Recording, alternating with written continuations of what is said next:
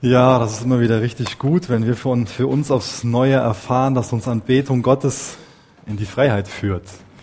Und das ist nicht nur in Bezug darauf zu sehen, wenn wir Gott durch Musik anbeten, sondern auch anzuwenden auf alle Bereiche von unserem Leben. Und da geht es heute Morgen um einen ganz wichtigen Bereich von unserem Leben, nämlich die Art und Weise, wie wir mit Geld umgehen. Auch da können wir Freiheit erleben, wenn wir ähm, anfangen, auch mit unserem Geld anzubeten.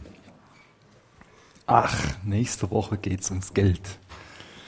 War ein Kommentar, was ich letzte Woche gehört habe. Ähm, Gerade hat schon jemand gezuckt, keine Angst. Ich sag's nicht, wer es war. Also für 50 Euro, nein, Quatsch. Das klang nicht so erwartungsvoll letzte Woche. Ähm, aber es ist ein wichtiges Thema. Es ist auch für Jesus ein, wichtiges Thema. Jetzt gibt es die ein oder anderen Vorurteile gegenüber Pastoren, die über Geld reden. Ja, weiß nicht, was für Vorurteile sein können. Das sind zu viele aufzählen, sonst äh, gebe ich die Vorurteile noch vor. So, ja, jetzt denkt der Micha an sein Gehalt oder müssen die Rechnungen von der Gemeinde bezahlt werden und was da alles so unterstellt werden kann. Aber ich finde es interessant, äh, das heute Morgen mal nachgelesen, wie oft Jesus dieses Thema im Neuen Testament angeht und er spricht in 2350 Sätzen der Bibel über den Umgang mit Geld und Besitz. Ähm, ich habe das nicht heute Morgen nachgelesen, das war Unsinn. Ähm, also die Zahl hat jemand anderes mal gezählt. 2350 Sätze zum Thema Umgang mit Finanzen. Das ist häufiger, als Jesus zum Beispiel über das ewige Leben spricht. Und deswegen sollten wir nicht irgendwie denken, ah, jetzt geht schon wieder ums Geld. Sondern das ist ein, ist ein Bereich, der uns alle betrifft. Ich habe ein äh, recht überführendes Zitat von dem Craig Bloomberg, der sagt, wahre Jüngerschaft lässt sich kaum besser feststellen als am Gebrauch unserer Finanzen. Ich denke, das stimmt. Unser Leben als, als Christ, das sollte sich auch darauf auswirken, wie wir mit unseren Finanzen, mit den Mitteln, die uns anvertraut sind, ähm, umgehen. Und ich denke in allererster Linie auch dadurch, dass wir uns nicht mehr länger als Eigentümer sehen, dass es nicht mehr unser ist, sondern dass wir sagen, ich, mein ganzes Leben, ich gehöre Jesus, ich folge ihm nach. Ich bin Nachfolger von Jesus, ich gehöre ihm komplett, auch meine Finanzen. Und deswegen bin ich länger Eigentümer, sondern ich fange an, als Verwalter zu leben. Alles, was mir anvertraut ist, meine Finanzen, meine Beziehungen, meine Zeit, die ich habe, meine, meine Kraft, die ich habe, will ich einsetzen zu seiner Ehre. Ich denke, das ist eine, eine richtige Einstellung von einem Jünger. Aber heute Morgen geht es nicht nur um dieses äh, Thema Geld, sondern es geht auch um unsere Einstellung. Jesus geht es nicht nur um unsere Tat, sondern ihm geht es auch darum, welche Einstellung, welche Motivation, so die Wurzel von unserer Tat ist. Und ihm geht es auch darum, uns darauf, ähm, ja, darüber zu, so zum anzustoßen, zu konfrontieren, ähm, ob wir vielleicht, ob es vielleicht unsere Motivation ist, dass wir gewisse Dinge nur tun, um gesehen zu werden. Das ist das, was er in dem Text anspricht. Er spricht da Personen an, die diese gute Tat nur tun, um dafür gefeiert zu werden, um gesehen zu werden. Und konfrontiert sie dann damit, dass sie Heuchler sind. Und das ist so ein erdrückendes Gewicht für uns auf unseren Schultern, wenn wir für die Anerkennung von anderen Leuten leben, wenn wir für die Zustimmung von anderen Leuten leben. Deswegen ist es nichts, wo uns heute Morgen dann Jesus sagen will, so hey, das ist so, so falsch, was du machst, in erster Linie, dass wir uns dann irgendwie als, als Folge davon schlecht fühlen, sondern wir sollten das als was sehen, dass er uns diese erdrückende Last, wie wir auch so viel Kraft verschwenden, dass wir das ihm abgeben, dass wir das zum Kreuz bringen, dass wir das loswerden, dass wir laufend darüber nachdenken, ja, was denkt der jetzt? Und, und, und alle möglichen Gedanken, die so in die Richtung gehen können, wie wir dann nur Anerkennung bekommen wollen, uns zur Schau stellen wollen, gesehen werden wollen gelobt werden wollen. Ich bete dort morgen mal äh, nochmal mit uns und dann steigen wir in den Text ein, in Matthäus 6, Vers 1 bis 4. Jesus, danke, dass du uns heute Morgen diese erdrückende Last von den Schultern nehmen willst, die auf uns liegt, wenn wir nur für die Zustimmung, für die Anerkennung, für das Lob von anderen Menschen leben. Jesus, du weißt, wer da besonders darunter leidet und ähm, ich bitte dich, dass du heute Morgen uns in die Freiheit führst. Ich bitte dich, dass du uns heute Morgen beibringst, wie wir mit Geld so umgehen können, dass du dadurch geehrt wirst, dadurch angebetet wirst. Hilf du uns auch als Gemeinde wirklich einen biblischen Umgang mit Geld zu haben. Danke, dass deine Lehre in allen Bereichen einfach gut ist und hilf mir dein Wort so weiterzugeben, dass du dadurch geehrt wirst und dass ja, wir daran wachsen können, Herr. Amen. Matthäus 6, Vers 1 bis 4 schauen wir uns heute an und ich lese den Text erstmal ganz vor und wie gewohnt werde ich danach das ein oder andere zu den einzelnen Versen erklären. Habt Acht auf eure Gerechtigkeit, dass ihr sie nicht vor den Menschen übt, um von ihnen gesehen zu werden. Sonst habt ihr keinen Lohn bei eurem Vater, der in den Himmeln ist. Wenn du nun Almosen gibst, sollst du nicht vor dir herposaunen lassen, wie die Heuchler tun, in den Synagogen und auf den Gassen, damit sie von den Menschen geehrt werden. Wahrlich, ich sage euch, sie haben euren Lohn dahin. Wenn du aber Almosen gibst, so soll deine Linke nicht wissen, was deine Rechte tut, damit dein Almosen im Verborgenen sei und dein Vater, der im Verborgenen sieht, wird dir vergelten. So in der ersten Hälfte von diesem Kapitel bis Vers 18, da geht es um drei ganz wichtige geistliche Übungen. Zum einen ums Geben, aber auch dann später ums Beten und um das Fasten. Und diese drei Übungen, das sind ganz wichtige äh, Bestandteile von unserer persönlichen Glaubenspraxis. Jesus greift es auf, diese drei Themen, um uns zu erklären, worauf es Gott bei diesen Übungen ankommt. Und das macht er wieder, genau wie in den Kapiteln vorher, indem er so den Kontrast zu den Frommen seiner Zeit, den Pharisäern, herstellt. Was er macht, ist, dass er quasi so zwei Bäume nebeneinander aufzeichnet und zum einen so die Frucht von den Pharisäern ähm, aufzeigt, die Frucht von Religiosität und auf der anderen Seite einen Baum aufzeichnet, wo er die Frucht von der lebendigen Beziehung zu Jesus aufmalt. Und das ist immer wieder gut, dass er uns auch so Früchte zeigt, dass er uns eine Einstellung zeigt, also die Wurzel zeigt, was daraus hervorkommt. Und da können wir uns selbst in unserem Leben betrachten und uns fragen, uns vors Kreuz stellen und fragen, okay, was kommen jetzt hier für, für Früchte? Und Herr, wo sollte ich Buße tun? Das ist was, wo wir uns selbst fragen sollten, uns mit uns selbst konfrontieren sollten, nicht wo wir jetzt irgendwie unseren Nachbar oder sonst wen so im Sinn haben. Und in Vers 1, das ist so das Prinzip, was uns als Schlüssel dienen kann für den ganzen Abschnitt. Habt Acht auf eure Gerechtigkeit, dass ihr sie nicht vor den Menschen übt, um von ihnen gesehen zu werden.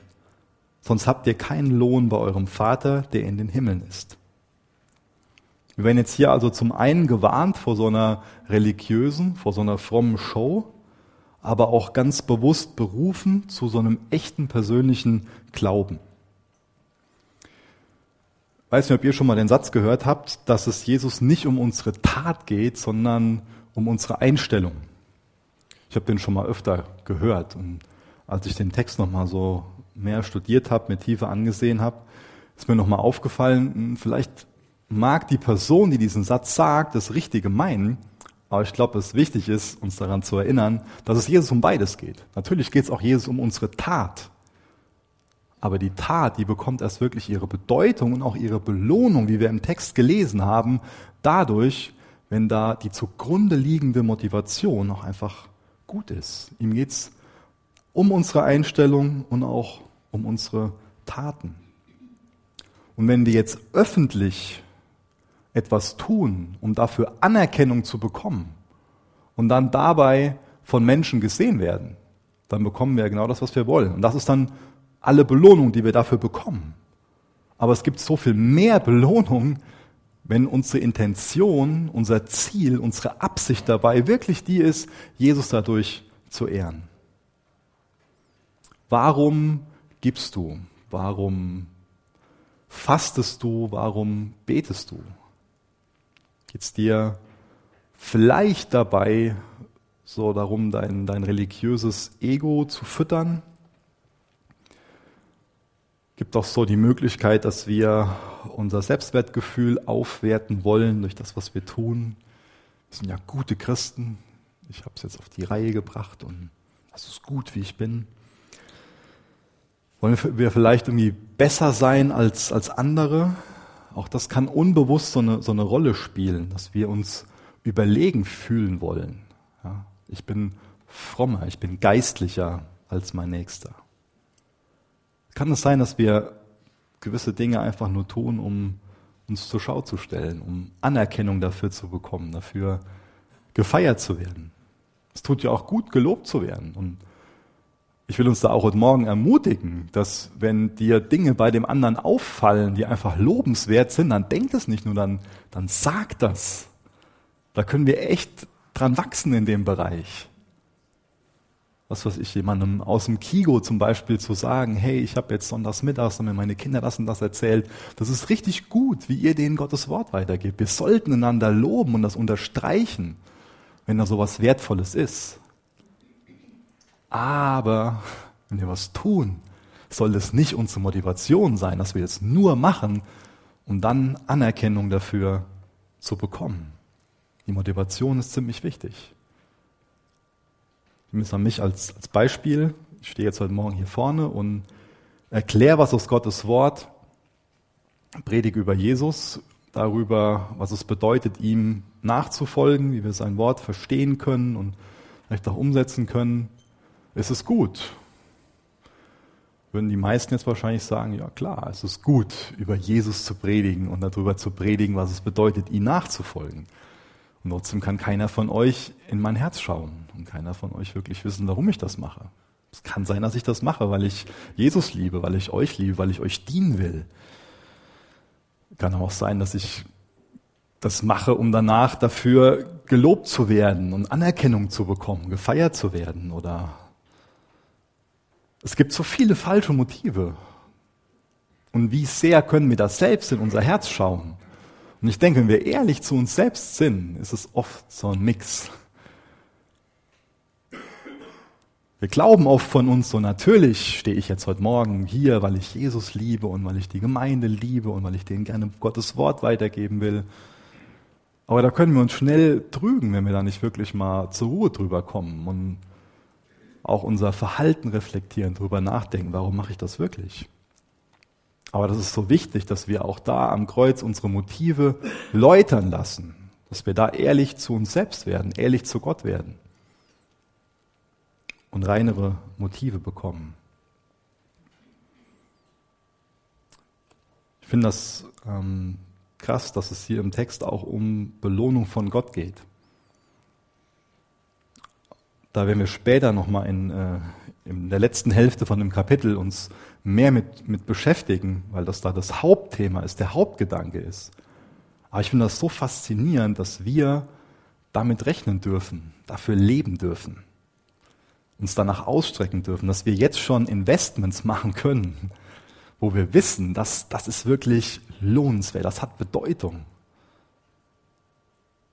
So ein so eine Möglichkeit, die wir in unserem Leben haben. Und auf der anderen Seite auch so was Demütigendes, oder? Dass Gott uns zum einen rettet aus unserer Sünde und uns dann noch ermöglicht, ein Leben zu führen zu seiner Ehre, wo wir von ihm noch für belohnt werden. Das ist doch Gnade, die uns überwältigen sollte, oder? Deswegen macht es Sinn, darüber nachzudenken und es danach auszurichten. Aber es passiert so schnell, dass wir uns nach anderen Dingen ausrichten. Zum Beispiel danach Anerkennung zu bekommen. Ich denke, oft ist es nicht so, ähm, ist das nichts, nichts Bewusstes, nichts Bewusstes, dieses Streben nach Anerkennung. Aber im Unterbewusstsein ähm, passiert uns das allen schnell. Auch das ist so ein Bereich, wo wir oft nicht so, ähm, nicht so klar sehen vielleicht wo es wichtig ist, uns zu hinterfragen, wo bin ich denn so ein Anerkennungsmagnet? Denn von Natur aus sind wir alle Anerkennungsmagneten. Als ich ganz junger Jugendpastor war, war das so für mich so ein, ein Thema, dass ähm, auch Jugendlichen dabei helfen zu wollen, ähm, nicht so Anerkennungsmagneten zu sein, sondern wirklich bewusst ähm, diese Entscheidung zu treffen und auch Schritte zu gehen, um zur Ehre Gottes zu leben. Das war damals so ein Denken, ja, Jugendliche sind Anerkennungsmagneten. Und ganz ehrlich, heute weiß ich, dass Menschen Anerkennungsmagneten sind. Egal wie alt wir sind. Das bleibt für uns alle einfach so ein Thema. Es kann ganz unterschied, es können ganz unterschiedliche Personen sein, wo wir Anerkennung suchen. Da kann man Ende 50 sein und trotzdem zählt noch die Anerkennung, zählt noch das, was die Eltern dazu sagen. Ist man da irgendwie ein Stück weit fremdbestimmt. Man will, dass, dass die ja da komplett hinterstehen, dass man so das Einverständnis von ihnen sucht. Und das kann eine entlarvende Frage sein. Wessen Einverständnis suche ich? Wenn du jetzt Entscheidungen triffst, wessen Einverständnis suchst du? Das kann so eine entlarvende Frage dafür sein, dass du rausfindest, ob du da in so einer Anerkennungsfalle getappt bist. Das kann uns helfen, darüber zu reflektieren und uns ja so ein Bewusstsein dafür schaffen, warum wir das eigentlich machen. Wir können aus einem reinen Pflichtgefühl geben. Wir können auch, wie im Text beschrieben, aus Prestigegründen geben. Und wir können geben, weil wir Jesus lieben und unseren Nächsten wie uns selbst. Das ist so eine Reise, auf die uns Jesus schicken will, dass wir nicht länger so für unseren Selbstruhm und für unsere Selbstverwirklichung leben und geben und beten und fasten, sondern dass unser Leben so von Hingabe und Dienst geprägt ist, davon geprägt ist, mit allem ihn zu lieben und dass wir darin wirklich Freiheit finden. In Vers 2 fängt er jetzt an zu beschreiben, wie wir richtig geben. Und den Vers lesen wir jetzt nochmal. Wenn du nun Almosen gibst, sollst du nicht vor dir herposaunen lassen, wie die Heuchler tun in den Synagogen und auf den Gassen, damit sie von den Menschen geehrt werden. Wahrlich, ich sage euch, sie haben ihren Lohn dahin. Es gibt ja ganz viele Möglichkeiten, so wie wir großzügig sein können, wie wir teilen können, wie wir geben können. Und hier spricht Jesus jetzt das Geben an, das Geben von Almosen. Und er sagt uns hier, wenn ihr, er sagt nicht falls, das ist für ihn eine Selbstverständlichkeit, dass er uns hier sagt, hey, wenn ihr mir nachfolgt, klar, natürlich gebt ihr. Nicht solltest du etwas geben, sondern wenn du gibst. Das ist ganz normal, dass wir großzügig sind, dass wir Almosen geben, dass wir spenden. Das Geben ist normal, aber was für uns eine Herausforderung ist, das ist mit einer richtigen Einstellung zu geben. Und da gibt er uns hier ein Negativbeispiel im Text. Auch damals gab es schon Menschen, die aus ihrem Spenden oder aus, aus ihren frommen Taten so eine religiöse Show gemacht haben. Und Jesus sagt denen hier, dass die Heuchler sind, Schauspieler. Warum? Weil sie nicht aus Barmherzigkeit gegeben haben, sondern die Not von dem anderen dafür genutzt haben, um sich selbst darzustellen. Ziemlich krass, wenn wir darüber nachdenken, oder? Das geht ziemlich tief. Wir sollten aus Barmherzigkeit geben, wenn wir da jetzt Armut sehen oder auch das Generelle, was wir regelmäßig monatlich so in die Gemeinde geben, sollten wir aus Barmherzigkeit geben. Aber die haben gegeben, um sich selbst darzustellen, haben die Not von dem anderen dafür ausgenutzt, um gefeiert zu werden, um Anerkennung zu bekommen. Da zeigen sich so manche Winkel von unserem Herz, wenn wir darüber nachdenken. Ihre Frömmigkeit, ihre Gerechtigkeit, die war nur gespielt. Deswegen nennt Jesus sie hier Heuchler. 17 Mal gebraucht Jesus dieses Wort Heuchler. Und das macht er meistens. Meistens gebraucht er dieses Wort Heuchler, um die Frommen seiner Zeit damit zu charakterisieren. Krass. Ein Heuchler macht also sowas, um von Menschen geehrt zu werden, um angesehen zu werden, um applaudiert zu bekommen. Das ist gut, wenn wir uns regelmäßig fragen, warum machen wir diese guten Werke? Warum? Warum gebe ich? Warum mache ich das, das, das? Wir stehen ja alle in der Versuchung, dass wir uns öffentlich besser darstellen, als wir eigentlich sind. Stell dich nicht besser dar, als du bist. Ich glaube, auch das ist ein Schlüssel für wirklich tiefe Freundschaften, für echte Gemeinschaft. Wenn wir uns als Gemeinde besser darstellen, als wir sind, wenn wir jetzt heute Morgen hier hinkommen und alles so tun, als ob alles in Ordnung ist, was sind wir dann für eine Gemeinde? Es ist ganz normal, dass wenn wir zusammenkommen, dass wir ehrlich miteinander sind, dass wir nicht Heuchler sind, dass wir keine Maske tragen und dass wir genau dem anderen auch sagen, ja, meine Ehe ist gerade so mit den Kindern und mit der Arbeit und das und das und dass wir dann ins Gebet darüber gehen, dass wir dann umkehren, uns gegenseitig ermutigen, uns gegenseitig zu Jesus führen. Das ist das Normale für eine Gemeinde. Für eine Gemeinde ist es nicht normal, dass alles schön aussieht, sondern da, wo Gemeinde ist, da kommen Dinge ans Tageslicht. Da hören wir auf zu heucheln. Da, wo Gottes Geist wirklich wirkt, da werden wir in die Freiheit geführt. Da fallen die Masken. Heuchelei hört auf.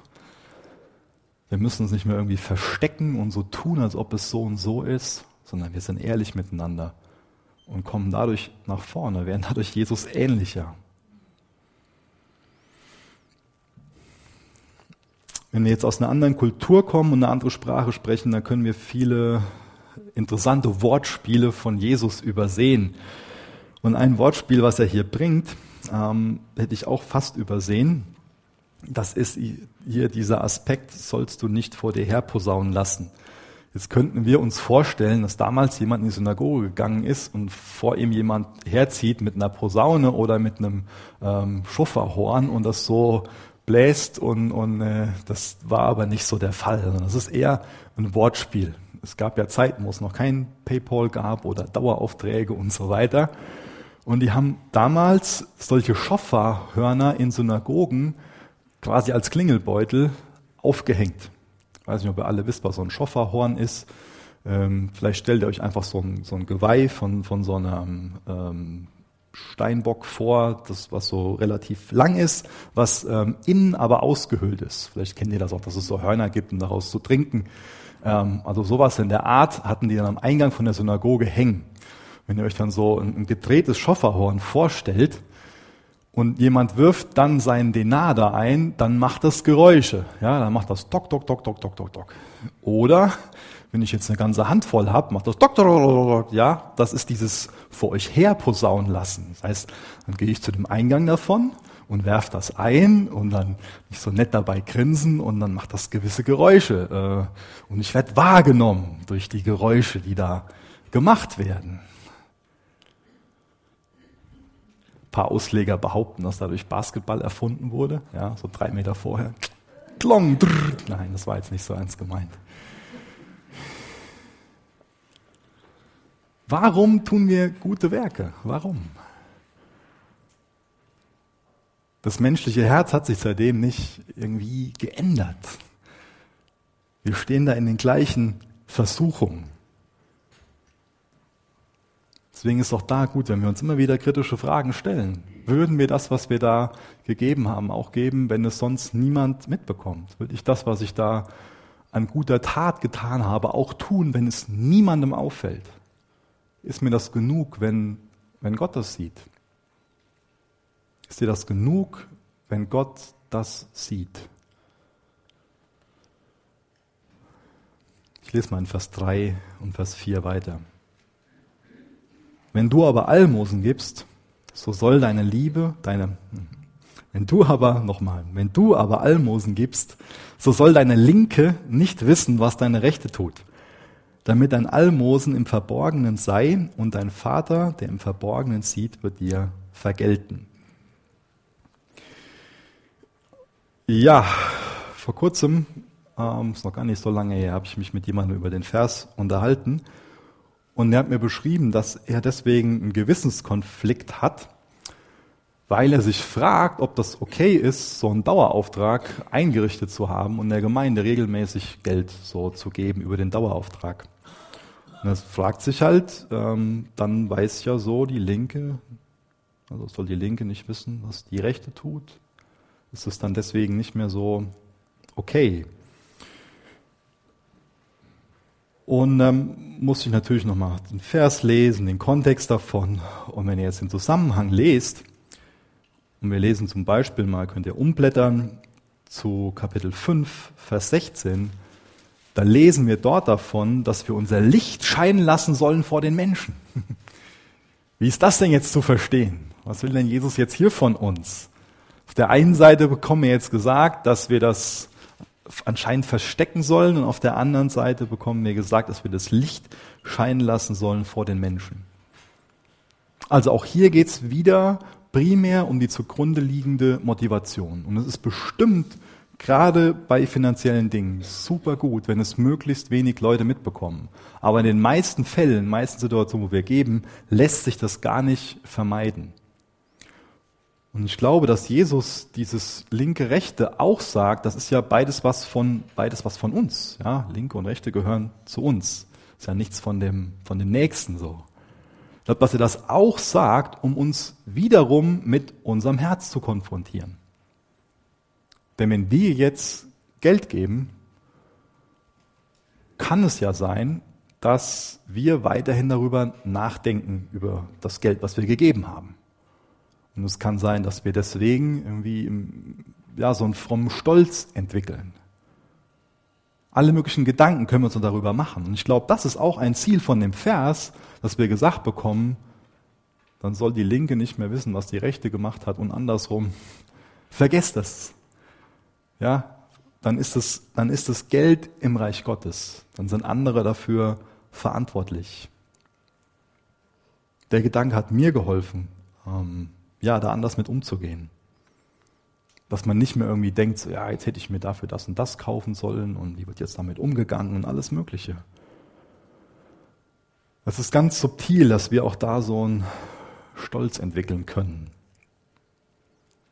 und unsere Gerechtigkeit auf unseren Taten aufbauen. Das ist eine große Gefahr. Deswegen sollten wir jetzt den Abschnitt nicht dafür missbrauchen, jede Gabe zu verhindern, wenn es möglich wäre, dass andere die sehen. Das ist in vielen Fällen fast unmöglich, da anonym zu bleiben. Sondern wir sollen vergessen, was wir gegeben haben. Das ist nicht mehr unseres. Und sicherlich ist es gut, wenn das möglichst wenig Leute mitbekommen bei Finanzen. Aber ansonsten bleibt auch da die Lehre Jesu bestehen, dass wir scheinen sollen, dass wir leuchten sollen, dass wir Licht sein sollen, dass andere auch gute Werke sehen. Aber nicht als primäre Geschichte, dass wir dadurch gesehen werden, sondern, wie wir an manchen anderen Stellen lesen, damit sie unseren Vater im Himmel dafür loben und erkennen, dass er Gott ist. Das ist die Motivation, das ist die Zielrichtung davon. Jesus ist sehr an unserer Freiheit interessiert. Und das ist ein Grund, warum er uns so einen reifen Umgang mit Finanzen beibringen will. Ich habe mir in der Vorbereitung mal einige Statistiken angeschaut und es war für mich ziemlich erschreckend, da zu lesen, wie viel Menschen so über ihren Verhältnissen leben, die hoch verschuldet sind, kaufsüchtig sind oder zumindest so Tendenzen dazu haben, Tendenzen zu unkontrollierten Käufen haben. So eine Kaufsucht, das beinhaltet auch besonders, dass wenn, wenn wir einkaufen und ähm, uns dadurch erhoffen, so ein Glücksgefühl zu erhalten. Spannung, Konflikte wegen finanziellen Fragen, die sorgen wohl in mehr als 50 Prozent ähm, von Ehescheidungen, die spielen wohl bei mehr als 50 Prozent von Ehescheidungen eine große, wichtige Rolle. Warum wird also in der Bibel viel über Geld und Besitz geschrieben? bestimmt auch, weil Geld und Besitz in unserem Leben so eine wichtige Rolle spielt und weil es offensichtlich ist, dass wir alle einen besseren Umgang damit lernen können. So ein Märchen ist, dass Geld schlecht ist. Wird ja auch schon mal behauptet. Und es ist wichtig, dass wir verstehen, Geld ist weder schlecht, Geld ist auch nicht gut, Geld ist neutral. Wir können das Geld gut einsetzen und wir können das Geld schlecht einsetzen. Wir können da reife, weiße Verwalter sein. Wir können aber auch ähm, unsere ganze Familie potenziell durch einen schlechten Umgang mit Geld ganz viel Leid zuführen. In 1. Timotheus 6, Vers 10, da steht, dass die Geldliebe eine Wurzel allen Übels ist. Also nicht das Geld an sich ist eine Wurzel allen Übels. Die Bibel lehrt uns an vielen Stellen, dass wir Dinge benutzen sollen und Menschen lieben sollen. Und wenn wir das auf den Kopf stellen, wenn wir anfangen, Menschen zu benutzen und Dinge lieben, oh weh, dann kommen große Probleme. Oder wir fügen anderen große Probleme, viel Leid zu. Nach dem ersten Märchen jetzt, Geld ist schlecht, das zweite Märchen, Geld ist der Schlüssel zum Glück. Das ist auch offensichtlich nicht wahr. Und trotzdem eine Denkweise, die ganz weit verbreitet ist. Auch hier wieder oft unterbewusst. Das ist an sich ganz logisch, dass es eine Lüge ist, oder? Wenn wir jetzt nur eine Tageszeitung durchlesen, dann bekommen wir da schon ganz viele Hinweise darauf, dass die Menschen, die viel haben, nicht zwangsläufig diejenigen sind, die auch am glücklichsten sind. Hören wir täglich Nachrichten zu. Neues fühlt sich zwar oft ganz gut an, aber Konsum macht uns ja nicht dauerhaft glücklich. Das ist ja nur eine kurzfristige Geschichte. Jeder von uns ist reich, auch finanziell gesehen. Ich weiß nicht, wie du dich fühlst, ob du von dir selbst denkst, dass du reich bist. Das geht wahrscheinlich den wenigsten von uns so. Ganz ehrlich, mir geht es auch oft nicht so, dass ich von mir meine, dass ich reich bin. Aber das hängt ja auch immer davon ab, unter welchem Blickwinkel wir das betrachten und wer der Vergleichspunkt dafür ist. Aber wenn wir mal so den, den weltweiten Vergleich suchen, dann sind wir alle nicht nur reich, sondern sehr reich.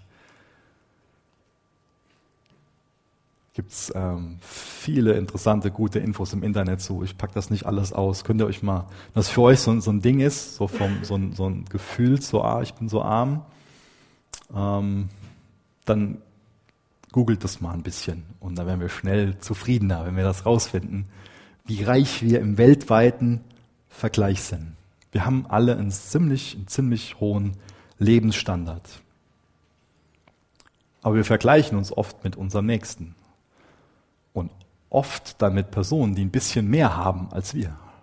Und oft entsteht dadurch dann auch so ein Gefühl der Unzufriedenheit, so ein Gefühl von einem Mangel. Es gibt weltweit ganz, ganz viele Menschen, die einen richtig großen Mangel haben. Und es mag auch hier unter uns Personen geben, auch in Deutschland, die, die Mangel leiden, ja. Aber das sind die allerwenigsten. Das, was für uns oft so ein Gefühl des Mangels ist, ist oft nur ein Gefühl, weil wir uns mit jemandem vergleichen, der ein bisschen mehr hat, der noch ein, ein besseres Spielzeug hat, als wir es haben. Und dann kann es schnell sein, dass wir so ein Denken entwickeln, ach, wenn ich nur das und das hätte, dann, dann wäre ich glücklicher oder zufriedener oder so. Interessant, wie oft wir Zufriedenheit und Glück mit materiellen Dingen verbinden. Ist dein Konsumverhalten eher eine Aktion oder ist dein Konsumverhalten eher so eine Reaktion? Wo ich darauf hinaus will, ist, wenn unser Konsumverhalten so eine Aktion ist, dann überlegen wir, was brauche ich denn? Was sind denn sinnvolle Anschaffungen für uns als Familie? Wenn unser Konsumverhalten so eine Reaktion ist, dann ist das so, so vielleicht kennt ihr das spät abends auf der Couch und man scrollt nochmal so durch den Instagram-Feed oder durch alle möglichen Homepages, irgendwie guckt man sich was, was an im Internet und sieht dann, ah, das wäre noch schön und das und das und dann sieht man das meint, ah, das brauche ich auch und dann ist es so eine, so eine Reaktion. Oder unser Nachbar hat dann was, unser Nächster und dann brauche ich das auch. Es ist schnell, dass Neid in uns entsteht, oder? Dann sind wir neidisch und wollen es unbedingt haben. Oft ist auch eine Frucht von Neid auch noch Geiz. Gibt es so nette Werbung oder gab es mal vor, vor vielen, vielen Jahren, Geiz ist geil. Auch das ist eine riesengroße Lüge. Geiz ist nicht geil. Geiz macht krank.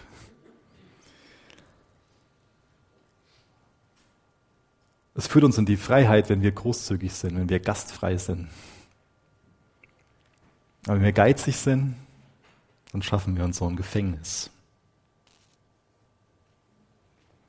Ich kann mich noch gut an eine Situation erinnern, als ich ein kleiner Junge war. Ähm, bei uns in der Straße haben ganz viele andere Kinder gewohnt und es war oft einfach toll, so mit denen zu spielen. Und dann hat sich unser Nachbar einen neuen 5er BMW gekauft.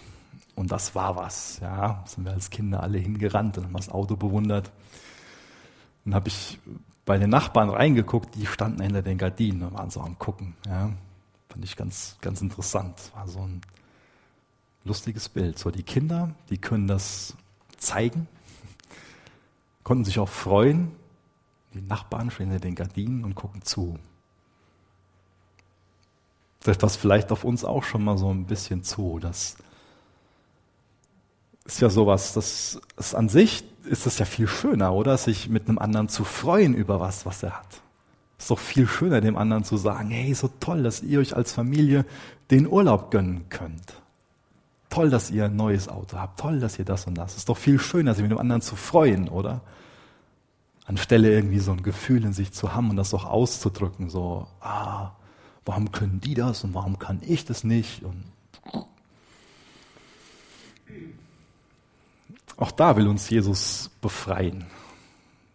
Sich über den anderen, sich mit dem anderen zu freuen, ist so viel schöner, als irgendwie geizig und neidisch zu sein. So ein guter Umgang mit Geld, der beginnt nicht erst im Geschäft. Der beginnt auch nicht, wenn wir irgendwie gerade dabei sind im Online-Shopping. Sondern so ein guter Umgang mit Geld, der setzt viel tiefer an. Nämlich dort, wo Dinge einfach einen Platz in unserem Herzen einnehmen, den eigentlich Gott einnehmen sollte. Was ist denn da so in deinem Herz? Was ist in deinem Herz? Was nimmt da so einen Platz ein?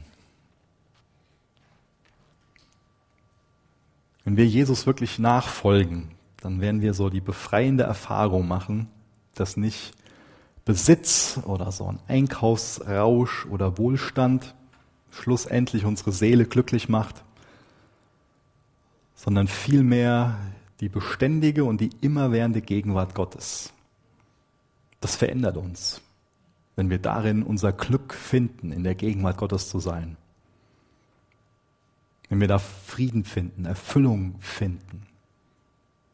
Wenn unser Tank davon gefüllt wird, von dieser Gemeinschaft mit, mit Jesus dann spielt es nicht mehr eine Rolle, dass wir irgendwie Frustkäufe da versucht sind, Frustkäufe zu tätigen oder groß neidisch sind und geizig sind und was wir alles da so sein können. Kein Luxus, kein Reichtum, keine Macht kann uns dann mehr so ein Pseudo-Glücksgefühl geben. Das ist uns dann viel zu billig, weil wir einfach wissen, dass es eine viel größere Zufriedenheit gibt. Damals gab es Leute, die also Gutes getan haben, die Geld gegeben haben, um gesehen zu werden, um sich dann besser zu fühlen, gut dazustehen. Ich denke, das Ziel war damals auch schon so ein gewisses Glücksgefühl. Ein Glücksgefühl durch Anerkennung.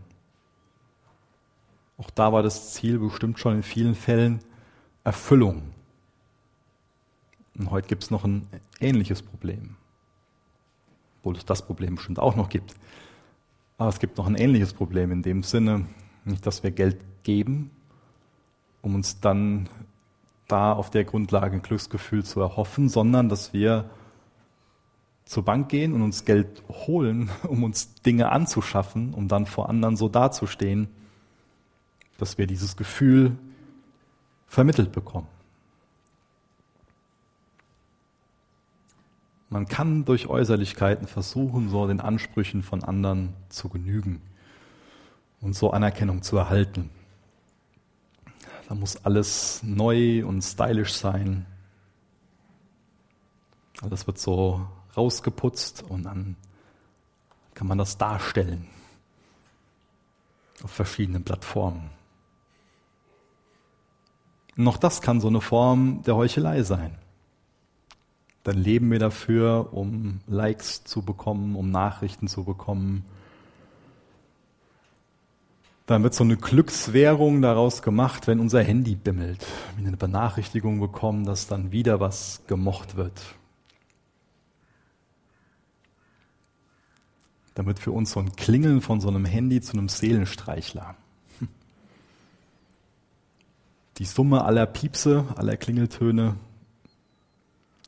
ergibt dann die Summe der Anerkennung durch andere in unserem Denken. Je höher die Anzahl, umso besser fühlen wir uns. Und wenn das nicht stattfindet, fühlen wir uns nicht wahrgenommen. Und natürlich, um diese Anerkennungswährung zu erhalten, sind wir auch fleißig, wie die Lemminge, damit beschäftigt, dem anderen Anerkennung in der Form zukommen zu lassen. Und verteilen Herzchen und Daumen hoch und so weiter.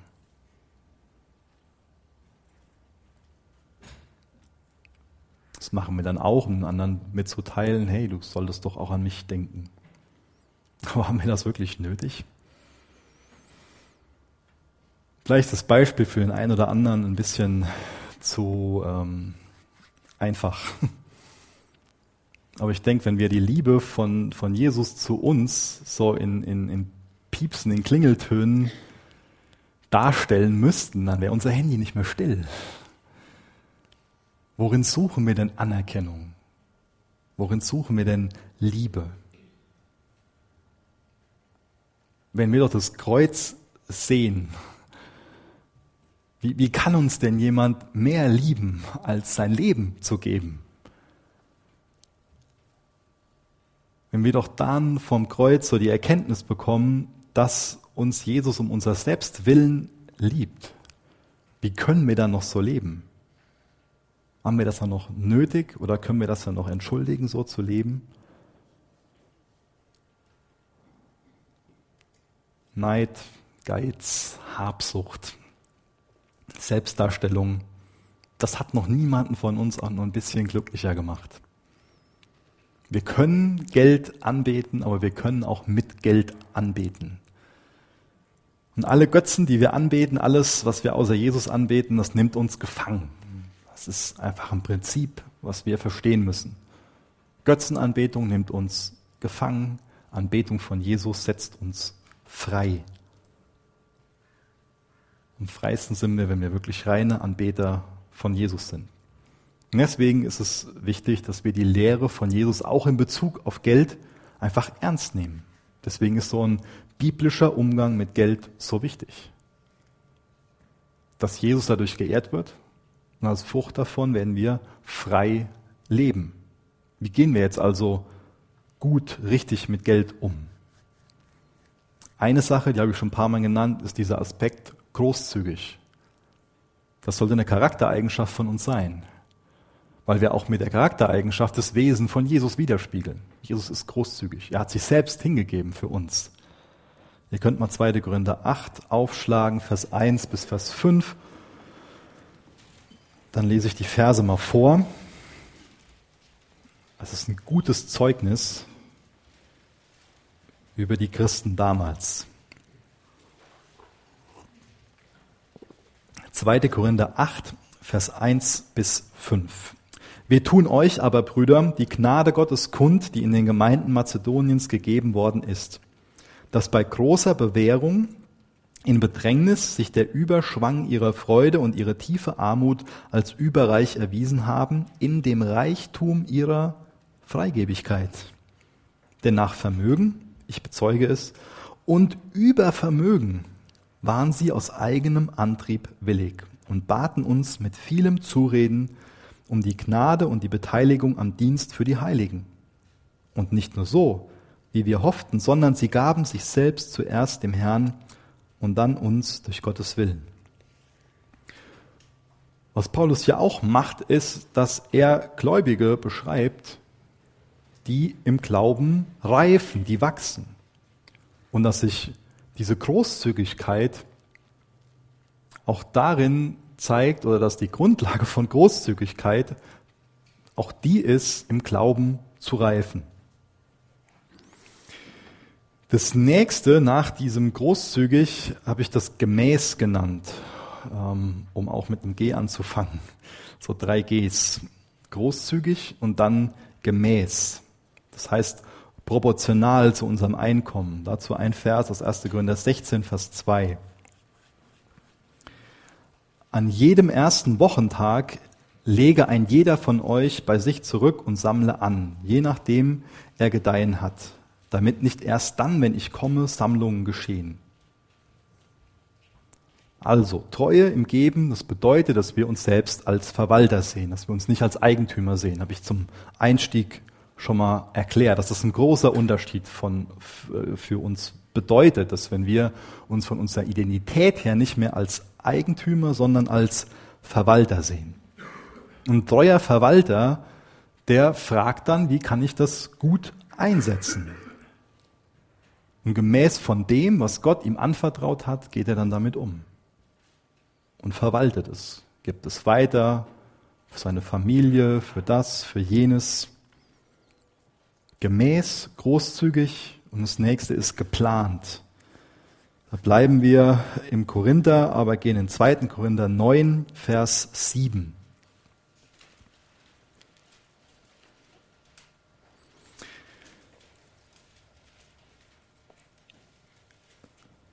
Jeder gebe, wie er sich in seinem Herzen vorgenommen hat, nicht mit Verdruss oder aus Zwang, denn einen fröhlichen Geber liebt Gott. Wie er es sich in seinem Herzen vorgenommen hat. Da war ein, ein Vorsatz, da war eine Planung da. Ich brauche das, dass ich gut organisiert bin, dass es durchdacht ist, dass es geplant ist, dass es vorbereitet ist. Weil sonst passiert es halt auch, dass wir so viel mit anderen Dingen beschäftigt sind oder so viel in andere Dinge investieren, dass danach wenig oder nichts mehr da ist. Und das ist auch eine Frage von Prioritäten. Worin setze ich denn jetzt meine Prioritäten? Ist es so, dass ich zuallererst in Gottes Reich investiere und dann kommen die anderen Dinge? Weil auch das war im Alten Testament ein ähm, wichtiger Grundsatz, das mit der Erstlingsfrucht angebetet wurde. Um das zu erklären, ich lese den Satz ganz kurz vor, braucht ihr nicht mit aufschlagen. Sprüche 3, Vers 9, Ehre den Herrn mit deinem Besitz, mit den Erstlingen all deines Ertrages. Was das bedeutet von der Anwendung ist, dass zum Beispiel die Israeliten dann hergegangen sind und haben nicht erst gesagt, gut, müssen wir erst mal gucken, dass die Kinder satt werden, und dass das und das und das ist und dann gucken wir, was übrig ist und das können wir dann auch so zum Tempel bringen, sondern die haben gesagt, wir setzen Prioritäten. Zuallererst geht es uns darum, Gott anzubeten. Und das kann für uns in der Anwendung bedeuten, dass wir sagen, okay, wir bekommen am ersten unseren Lohn, deswegen gibt es am zweiten einen Dauerauftrag und wir überweisen dann schon den Teil, wo wir sagen, dann sind wir treue Verwalter geplant. Das ist wichtig. Das ist ein wichtiger Tipp für einen guten Umgang mit Geld, weil es sonst oft automatisch so ist, dass man sich verzettelt und dann am Ende so da steht. Aber wir dürfen bei den ganzen Punkten nicht vergessen, dass es Jesus wirklich um unsere Freiheit geht. Das ist mir so wichtig, das immer wieder bei dem Thema zu betonen. Ich weiß nicht, ob du was ähm, genießen kannst, wenn du das zum Beispiel durch Schwarzarbeit ähm, erwirtschaftet hast, darf man da erwirtschaften sagen, weiß ich nicht, ihr wisst, was ich meine. Oder wenn du was geklaut hast, könntest du jetzt Angenommen, du hast ein Fahrrad geklaut, es damit einfach genießen, nach dem Feierabend durch den Wald zu fahren. Ich meine, wir können bestimmt unser Gewissen da betäuben, alles Mögliche, aber es ist doch was ganz anderes, so von der Frucht von harter Arbeit sich was erarbeitet zu haben. Es ist doch was ganz anderes, wenn ich was großzügig gegeben habe, mich darüber zu freuen, als geizig zu sein. Wir können durch Umgang mit Finanzen uns selbst geiseln uns selbst gefangen nehmen, uns selbst ein Gefängnis bauen. Aber wir können auch so leben, dass wir damit Jesus ehren. Und das eine Frucht davon ist, dass wir frei leben. Und da komme ich auch nochmal auf diesen zweiten Aspekt neben Finanzen, diese Motivation. Es ist so befreiend, wenn wir nicht mehr irgendwie denken müssen, was jetzt der andere von uns hält. Das nimmt so eine Last von unseren Schultern.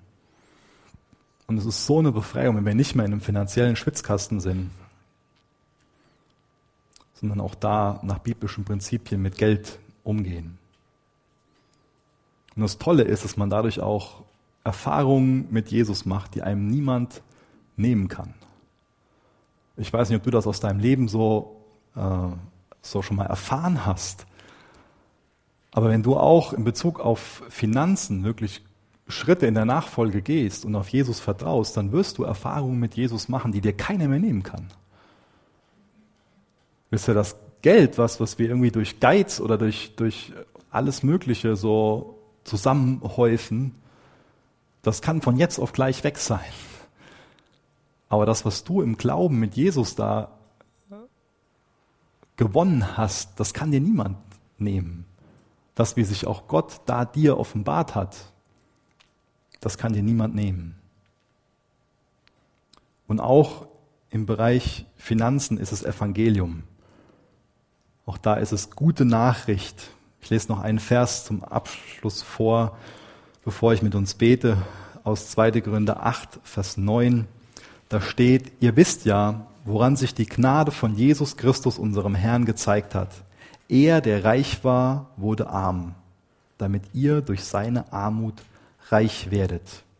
Ihr dürft gerne noch mit mir aufstehen, dann bete ich noch mit uns. Aber das ist so kostbar, wenn wir mit dem Gedanken jetzt in die Anbetungszeit gehen, dass Jesus um unser Willen arm wurde. Er ist reicher gewesen, als wir uns das irgendwie vorstellen können. Und durch seine Armut können wir reich werden. Reich in so einem vollkommeneren Sinn, als wir uns das überhaupt denken können. Jesus, ich danke dir dafür, dass wir als Gemeinde vor deinem Kreuz, vor deinem Thron stehen dürfen.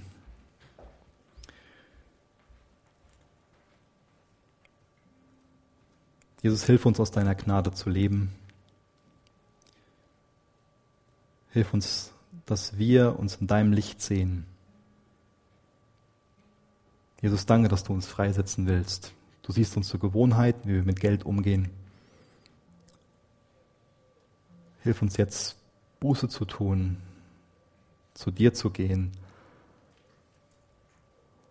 uns von dir klar machen zu lassen, wie wir uns verhalten sollen. Jesus, du weißt, über jeden Einzelnen, was für eine finanziellen Situation wir sind. Du weißt doch, wie belastend das Thema für den einen oder anderen ist. Wir bitten dich da echt um, um Befreiung. Jetzt hilft du uns dabei, dass jeder Einzelne von uns, aber auch wir gemeinsam als Gemeinde dich durch unsere Finanzen ehren. Jesus, du weißt auch, was so die Motivation von jedem Einzelnen von uns ist, warum wir geben, warum wir so und so mit Geld umgehen. Leute, auch da echt unsere Herzen Befreie uns auch da vor, von dieser großen Last, dass wir irgendwie Anerkennung erhaschen wollen. Jesus, danke, dass du die Herrlichkeit, die du beim Vater hattest, verlassen hast, auf diese Welt gekommen bist, so arm geworden bist. Jesus, danke, dass du für uns den Weg ins Kreuz gegangen bist. Danke, dass du unsere Schuld auf dich genommen hast. Und danke, dass das Grab leer ist. Jesus, ich bitte dich darum, dass das für uns der größte Gewinn wird, dass du ein Ja zu uns hast, dass du uns versöhnst, dass du uns immer wieder aufs Neue versöhnst mit dem Vater. Jesus hilft, dass wir darin alle Zufriedenheit und alles Glück finden und uns nicht länger irgendwie welchen Lügen hinterher hecheln. Jesus, wir laden dich ein, dass du im Lobpreis uns begegnest, bitten dich darum, dass du dich da um unsere Herzen kümmerst. Danke, dass dein Geist wirken wird. Amen.